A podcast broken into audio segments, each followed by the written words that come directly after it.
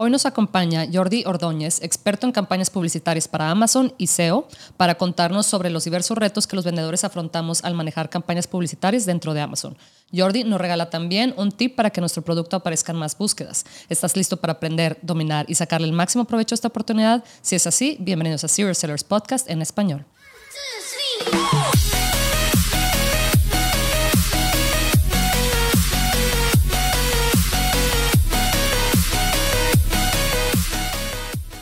Bienvenidos a todos a este episodio de Serious Sellers Podcast en español. Mi nombre es Adriana Rangel y yo estoy aquí para platicar sobre las mejores estrategias de crear y crecer tu negocio en Amazon y todo e-commerce en general para vendedores de todos niveles. Comenzamos. Hola Jordi, ¿cómo estás? Muy bien, súper encantado de estar con vosotros. Jordi, pues nosotros muy contentos de tenerte aquí porque hemos visto el grandioso trabajo que has hecho en estos últimos años desde crecer tu negocio, ayudar a otras personas a crecer su negocio. Tú estás en España, ¿verdad, Jordi? Sí, yo estoy en Barcelona, eh, ah, más conocida por el Fútbol Club Barcelona, anteriormente conocida por ser la ciudad de Messi y ahora ya no. sí, sí, ahora que ahora quién es, quién es el quién es el bueno, tenemos tenemos los de toda la vida. Gaudí, modernismo. Ah, Eso es, más interesante que el fútbol. Bueno, para alguna gente. sí, para mí. Yo no sigo mucho el fútbol, pero, pero bueno, sé que, sé que el Barcelona es un super equipo, ¿verdad? Según, lo que he escuchado. Al final, cuando, cuando hablas con gente de otros países y tal, dices Barcelona y o han estado aquí o les suena de cuando los Juegos Olímpicos en el 92 o ah, vas a Messi directamente, que digamos que es como, bueno, tío, si ya no conoces a Messi, pues mal, que te voy a contar. sí, claro. Bueno, pues te quería preguntar aquí para, para que nos cuentes un poquito, yo más o menos sé un poquito de, lo que haces, de tu historia, pero cuéntanos eh, para que los oyentes te conozcan un poquito más, cómo empezaste a vender, o bueno, cómo empezaste en el mundo de e-commerce y, qué fue aquello que te llevó a Amazon. Pues eh, en e-commerce empecé hace ya muchos años, de hecho ni me acuerdo, eh, montando una tienda online propia de música jamaicana, de reggae, ska y demás. Y, a partir de ahí fui montando proyectos para clientes y otros proyectos propios también. Bueno, he tenido perfumería online, tienda de mascotas, bueno, en fin, muchas cosas. Y me metí en el mundo de Amazon de mano de un cliente con el que llevo trabajando creo que más de ocho años, que vende en España, bueno, en España, en toda Europa, en Amazon y en la categoría de, hogar, de muebles y decoración del hogar y demás.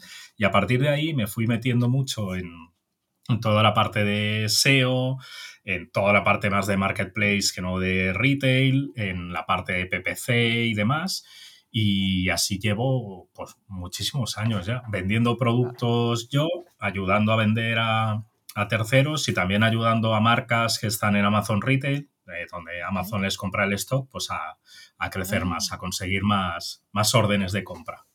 Wow, ok, qué interesante. Oye, Jordi, ¿y por qué em, decidiste especializarte en PPC y SEO?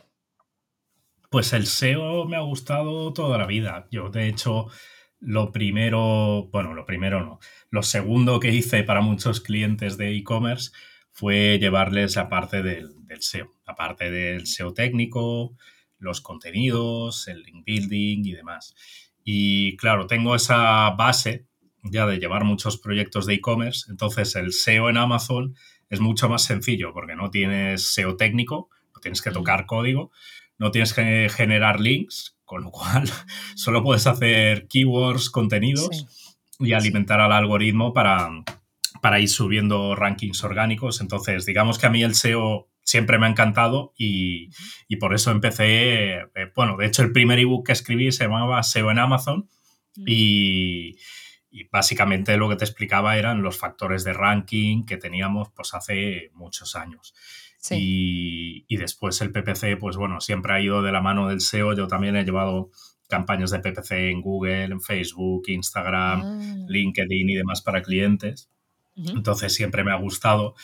Y digamos que la parte de PPC en Amazon es muy satisfactoria porque enseguida puedes ver qué retorno tienes, ¿no? No mm. tienes esos problemas de atribución o que si el primer clic y después se van a redes sociales, acaban comprando a través de tráfico directo y tal. O sea, en Amazon es, es, mucho más sencillo todo. También me gusta mucho que esté encarado a transacción, que no, no es tan complicado de hacer como las campañas de, de Google, que a veces tienes búsquedas con intenciones de búsqueda más de información, otras de transacción. Cambio en Amazon la gente entra para comprar, entonces es todo como mucho más fácil y también mucho más escalable. Sí, sí, sí, sí. Oye, y veo que, bueno, yo sé que tienes clientes, tanto gente, o sea, por ejemplo, como tú y como yo, una persona que está detrás de la computadora manejando su y creciendo su negocio de Amazon, y también tienes empresas, ¿verdad? Que, que, que, te piden que manejes su, su, PPC, sus campañas, me imagino que su eh, eh, SEO también, si es que así lo necesitan.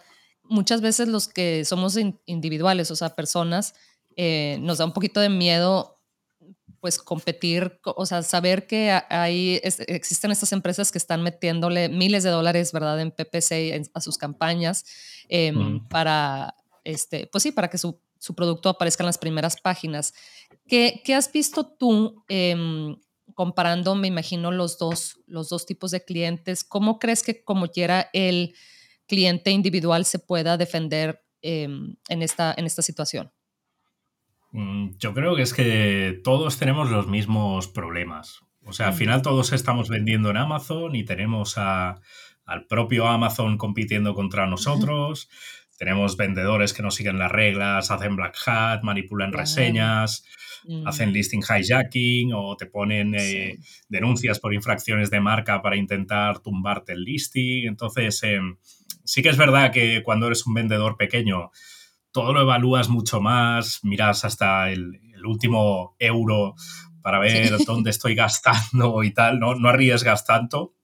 Pero yo creo que todos, todos en Amazon tenemos los mismos problemas y a lo mejor en dimensiones diferentes. O sea, a mí lo que me pasa muchas veces con, con vendedores más pequeños es que tienen un problema de crecimiento y necesitan, por ejemplo, capital para crecer y poder competir contra, contra otros clientes más grandes o contra empresas grandes. Bueno, tenemos soluciones para eso, como puede ser eh, pues la, línea de créditos a vendedores que te da Amazon, o servicios como los de Sellers Funding o, los de Ritmo, que te dejan dinero para crecer. Y, luego tengo el, el, otro lado, o sea, los otros clientes que tienen el dinero y pueden hacer grandes campañas, invertir grandes cantidades, pero tienen otros problemas, como por ejemplo eh, todos mis distribuidores están vendiendo en Amazon y me están bajando los precios, los ah. listings no están bien optimizados porque hay muchos resellers que están subiendo las descripciones y no saben ni de lo que ah. hablan o no cuidan la marca. Entonces, yo creo que todos tienen los mismos problemas eh, en menor o mayor medida, pero digamos que las marcas más grandes tienen más un problema de control ostras, ¿cómo ah. controlo mi marca en la tienda online número uno de, Europa? Eh, y cómo controlo a los revendedores, porque muchas veces a, mí me pasa, eh, bueno, antes cuando daba ponencias, antes del COVID, me pasaba que hablaba con fabricantes y les decía, bueno, ¿vendéis en Amazon? No, pero ¿están vuestros productos en Amazon? Y todos decían, sí, pero no los he ah. subido yo. Entonces, ah. tienen un descontrol de marca enorme eh, y claro, tienen que, pues, primero entender cómo funciona y después saber que existe el brand registry, que puedes eh, arreglar los listings, que tienes monitorización de qué es lo que pasa en los listings, si entra un nuevo vendedor o no, que tienes el Project Zero, el programa Transparency también. Claro, todo eso para ellos es un mundo desconocido. Y luego está el otro lado, que es el de los sellers, que normalmente los problemas que tienen, pues son parecidos, ¿no? A, Ostras, ahora estaba vendiendo este producto y, he perdido el control porque se me ha metido otro vendedor dentro de la ficha de producto y me ha quitado la buy box. Esa persona a lo mejor no está ni vendiendo eh, el mismo producto, pero se ha cargado eh, mi ficha de producto y ahora estoy facturando menos o me pasa que Amazon me saca un producto que compite directamente contra el mío con su marca blanca y sale más destacado en los resultados. al final yo creo que más o menos todos tienen los, los mismos problemas. Unos menos problemas de dinero y otros más, pero, pero todos tenemos el gran problema de que Amazon es, es una jungla y como no tengas muy controlado todo lo que pasa y todo lo que puede pasar, eh, te puede pasar como algunos vendedores españoles de, yo estaba facturando 50.000 euros al día y de repente me secuestraron la ficha de producto, no sé qué hacer, no puedo reclamar a nadie y me he quedado sin facturar ese dinero. Eh, todos al final eh, estamos todos expuestos a, este tipo de, cosas. Creo que, que, todos más o menos tenemos los mismos problemas. Sí, pero es, yo creo que eso es una buena noticia, ¿verdad? Porque eso quiere decir que es relativamente justo para todos, ¿verdad? Como dices tú, unos mm. tienen problemas de, dinero, pero los otros tienen de control. A veces cuando tú estás vendiendo, pues en, lugar de 100 productos como las grandes empresas, pues igual tú estás vendiendo 5 o 10, pues tienes un mayor control, puedes monitorear un poquito mejor.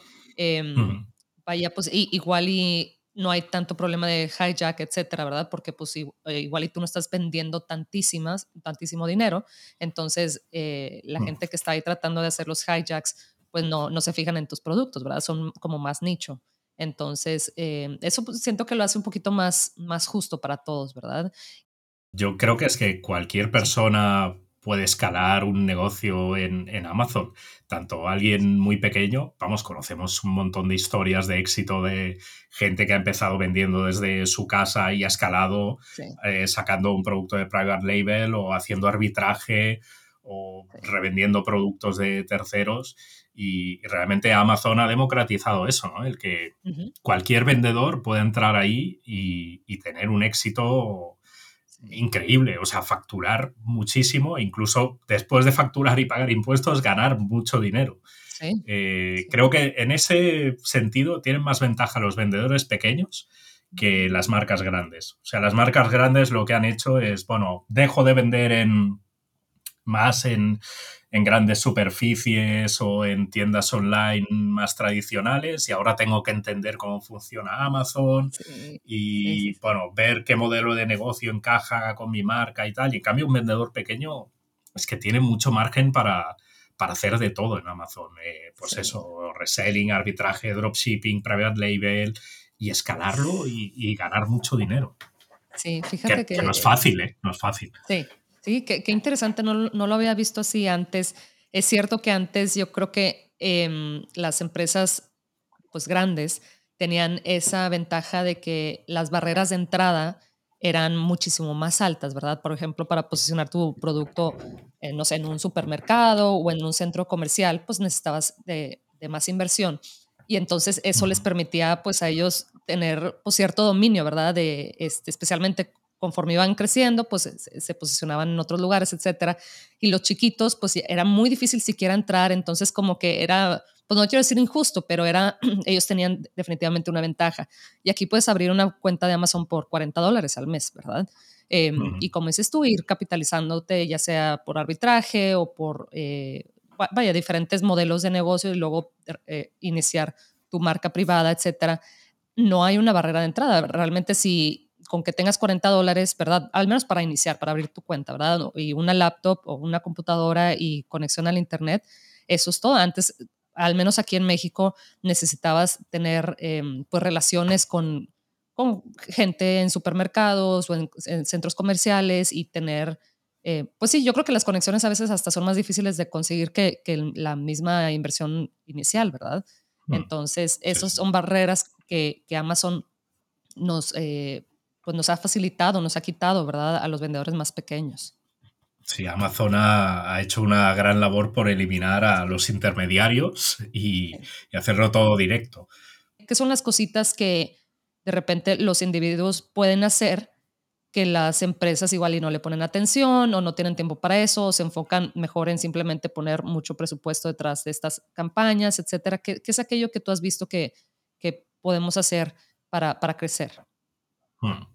Em, cualquier vendedor pequeño que entienda un poco cómo funciona Amazon a nivel de reglas con el cliente final, que es servicio excelente, producto excelente, eh, puede llegar a triunfar si, si, entiende esas reglas y si entiende también cómo funciona el algoritmo. O sea, muchas veces hay grandes marcas que entran a vender, pero no saben que existe el histórico de ventas, la velocidad de ventas, eh, nos encontramos productos que son de éxito en algunas categorías de marcas que se conocen muy poco y es porque han entendido perfectamente cómo funciona Amazon, incluso han traído tráfico desde fuera de Amazon, que eso es, es algo que muchas marcas grandes no hacen. Hay mm. grandes marcas que han triunfado eh, porque han hecho una buena estrategia de engagement con sus usuarios en Twitter, en Instagram, mm. en TikTok y, realmente no, necesitas un gran presupuesto para posicionar un producto en una subcategoría entre los 10 primeros, por ejemplo. Sí.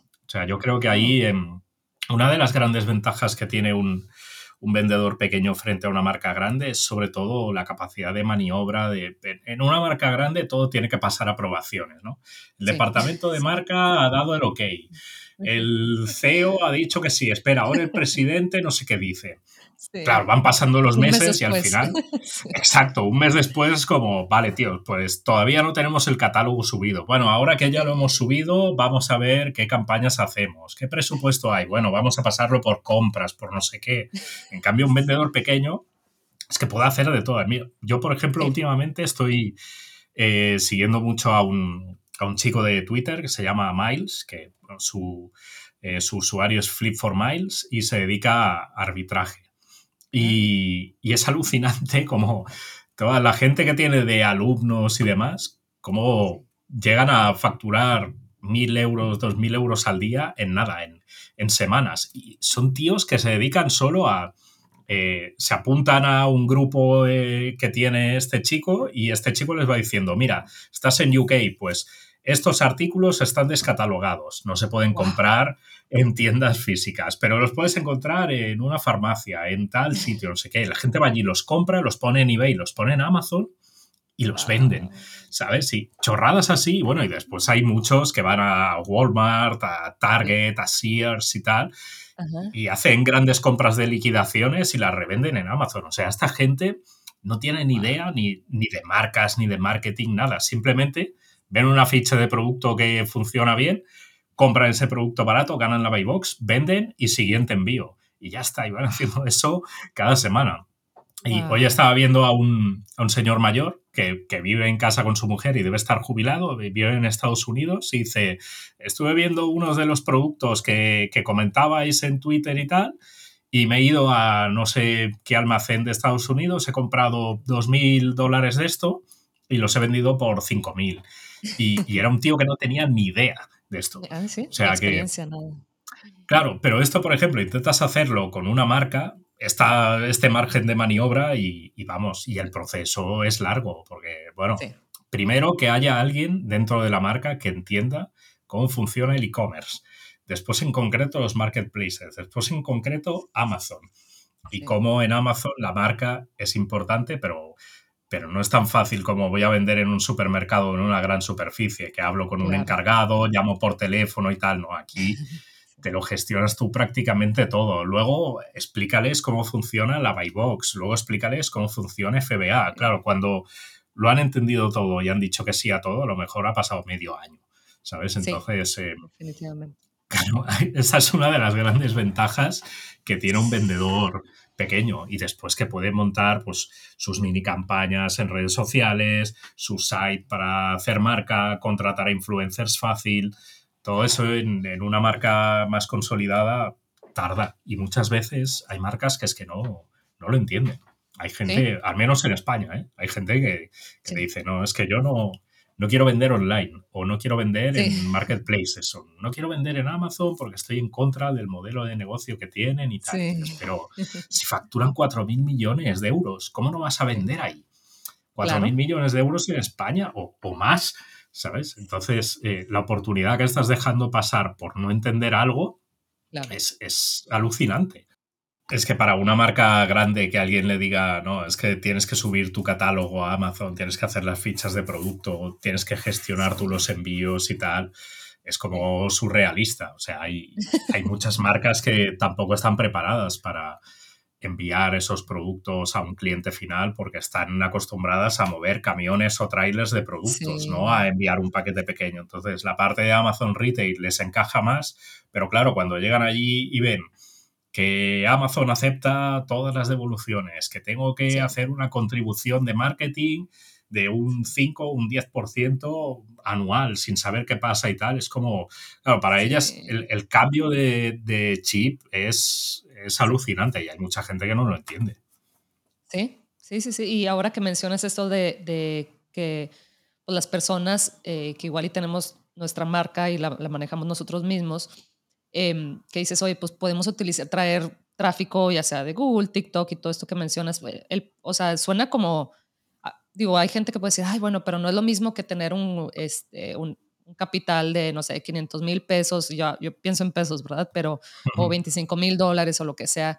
Y yo digo, yo creo que igual es hasta, o sea, el, poder del Internet es una cosa que, es una cosa tremenda, ¿verdad? Eso, o sea, eso lo de TikTok he escuchado que es una cosa, por allá me estoy como aprendiendo un poquito más de TikTok porque dicen que es una cosa tremenda en cuanto a cómo crearon el algoritmo para hacer las cosas más, más virales y al, o sea, toda la gente que puede llegar tu, tu, eh, tu mensaje, ¿verdad? Entonces, habría que ver, igual y el, el poder de saber cómo manejar el Internet, igual es hasta muchísimo más valioso que tener los 25 mil dólares en, en la mano, ¿verdad? Sí, porque puedes invertirlos en algo que no sirva para nada. es que ahora que decías de TikTok, por ejemplo, hay, hay una chica que es, un caso de éxito. A ver, estas cosas pasan una vez de cada 10.000, pero a esta chica le ha ido muy bien. Eh, empezó a dar tips sobre cómo usar Excel y, y, ahora vende cursos de Excel. Creo que leí que factura 300 mil dólares al día o así, una bestialidad. Y, a través de TikTok, ¿sabes? que es como, padre mía, o sea, TikTok yo pensaba que era para hacer bailecitos y cantar y tal, y resulta que esta tía está vendiendo cursos de, Microsoft Excel, que es como, vamos, eh, es súper bizarro.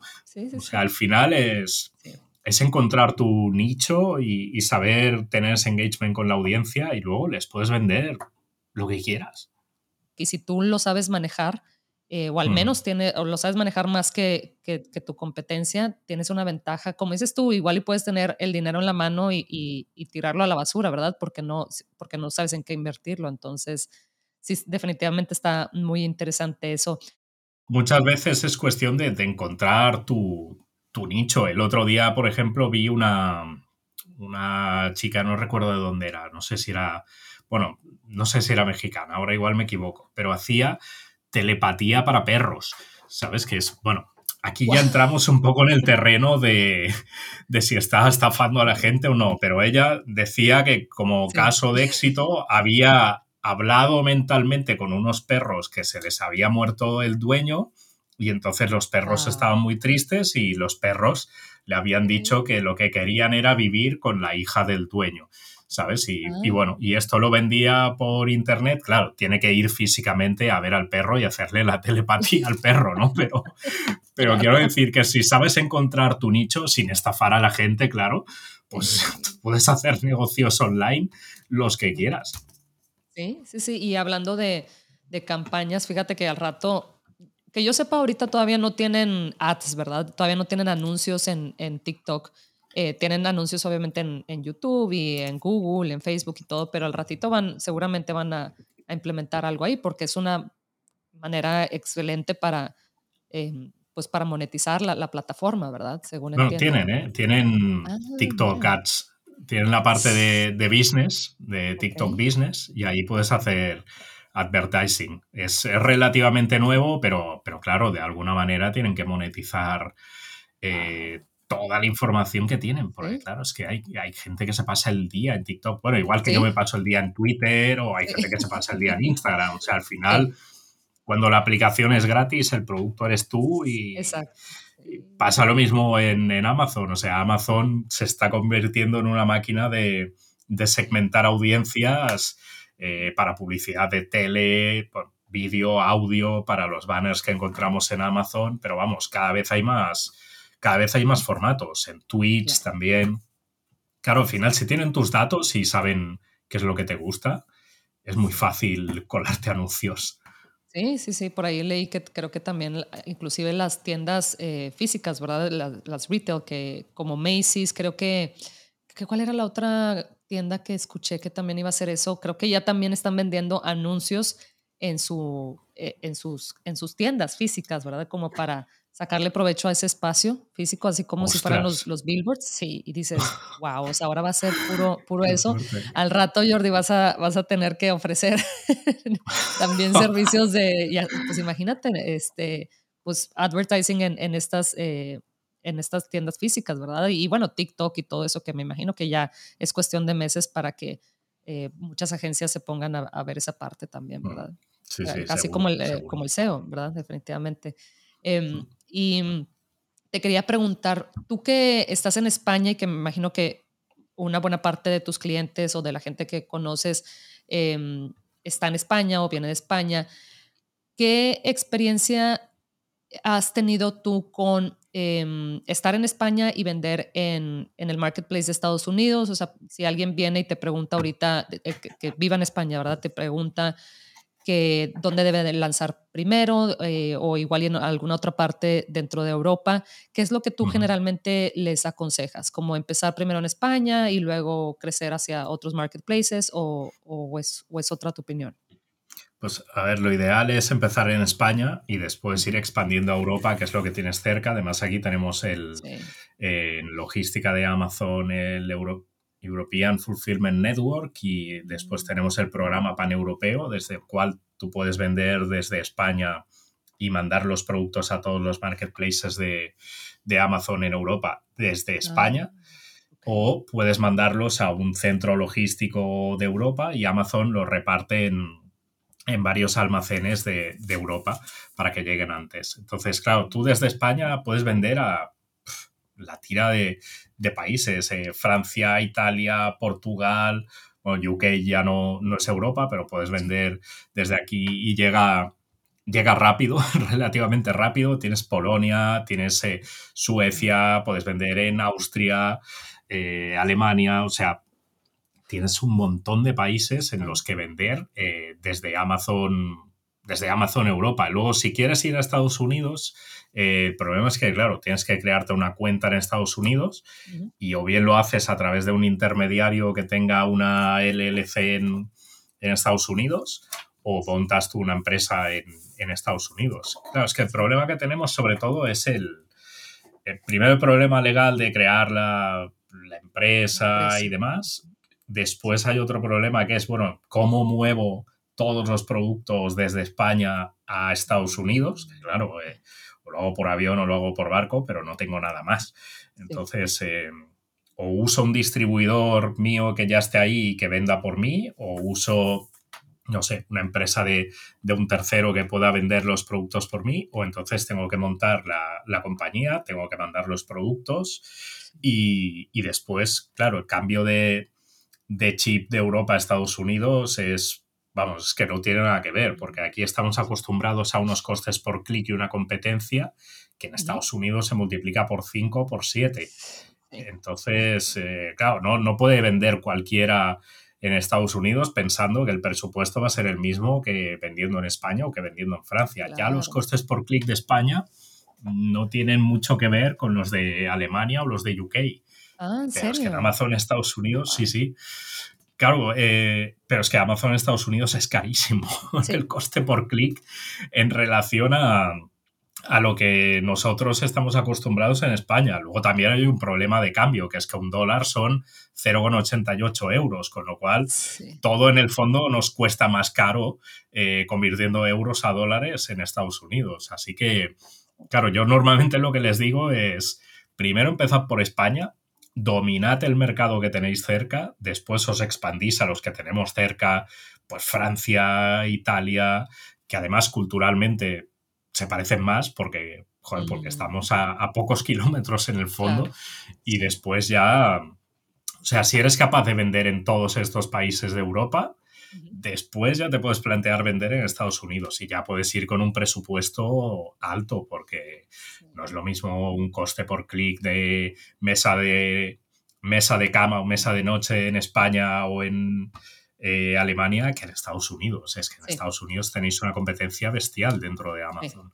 Sí, y, es excelente práctica, ¿verdad? Porque al final... Em, si sabes manejar eh, tu PPC o bueno, pues, los, los, básicos de vender en Amazon, de optimizar tu listado de las fotos, todo esto, pues eventualmente, como dices tú, si ya estás más preparado con más capital, etcétera, ya puedes vender en Estados Unidos y realmente en, cualquier otra parte del mundo. Realmente la, los, la, la estrategia y, y, la manera de cómo, de cómo Amazon funciona, pues funciona a, a nivel global. Entonces eso está, aunque como dices tú, definitivamente Amazon Estados Unidos es más competitivo, es más caro, etcétera, pero bueno, también la cantidad de, em, de ventas que se manejan en Amazon Estados Unidos es una bestialidad, ¿verdad? Entonces, eh, puede ser una muy buena práctica iniciar en, en este caso en España o en otro país de Europa y, practicar unos dos años puede ser con eso y luego ya llegas muy bien preparado a, otro marketplace. O primero te puedes ir a Amazon México, que al menos el idioma es común, ah, o incluso Mercado Libre, que también Mercado Libre es enorme y, y, todos hablamos español en Mercado Libre, con lo cual, mira, ya es, es, es, que, claro, la barrera del idioma al final es importante, no por las traducciones, que al final eso, pero la atención al cliente, por ejemplo, que, ah, que hay veces que, te mandan mails o te llama la gente y mira, en mails todavía contestas en diferido, puedes usar Google Translate o lo que sea, pero, pero, como te llamen. Sí, sí. sí, sí. Bueno, pasa lo mismo en pasa lo mismo en Europa, ¿eh? que a veces, eh, a ver, ahora porque hay traducciones y eso, pero al principio en Amazon no había esas traducciones eh, y te mandaban un, un mensaje en alemán y decías, Dios mío, yo ahora cómo le contesto a este señor que encima está enfadado porque no le he llegado su pedido, ¿sabes? Y dices, Dios mío, le devuelvo el dinero y le digo que danke y adiós. Sí, sí, sí, sí, exacto. Y aparte, sí, el, contexto es, diferente, ¿verdad? O sea, aunque sepas el, el, idioma, pues no es lo mismo. Yo me acuerdo que hace varios años eh, vendí, empecé a vender en, en Amazon Japón y dije, bueno, pues consigo a alguien que que me haga la traducción, etcétera, y, y me aventé y sí eh, lancé un producto por allá, pero después dije, sabes que yo no conozco como quiera, eh, una vez hace varios años sí fui de visita a Japón y me encantó y se me hizo, yo creo que el mejor viaje que he tenido, es, eh, fue increíble, pero sí, em, pues la cultura, ¿verdad? La cultura y, y sus hábitos de compra y cuándo compran y etcétera, y la parte psicológica, ¿verdad? Que es una parte muy importante para vender en general. Eso no lo conoces a menos de que estés ya muy sumergido en la, cultura, no únicamente en el, en el, lenguaje, ¿verdad? Hmm. Sí, sí, pasa lo mismo cuando vas a vender a China, por ejemplo, yo analizando cómo son los listings de JD.com o de Tmall, por ah. ejemplo, no tienen nada que ver con los listings de, de Amazon, por ejemplo. Tú te metes en un listing de JD y la página, el scroll de la página mide como dos metros.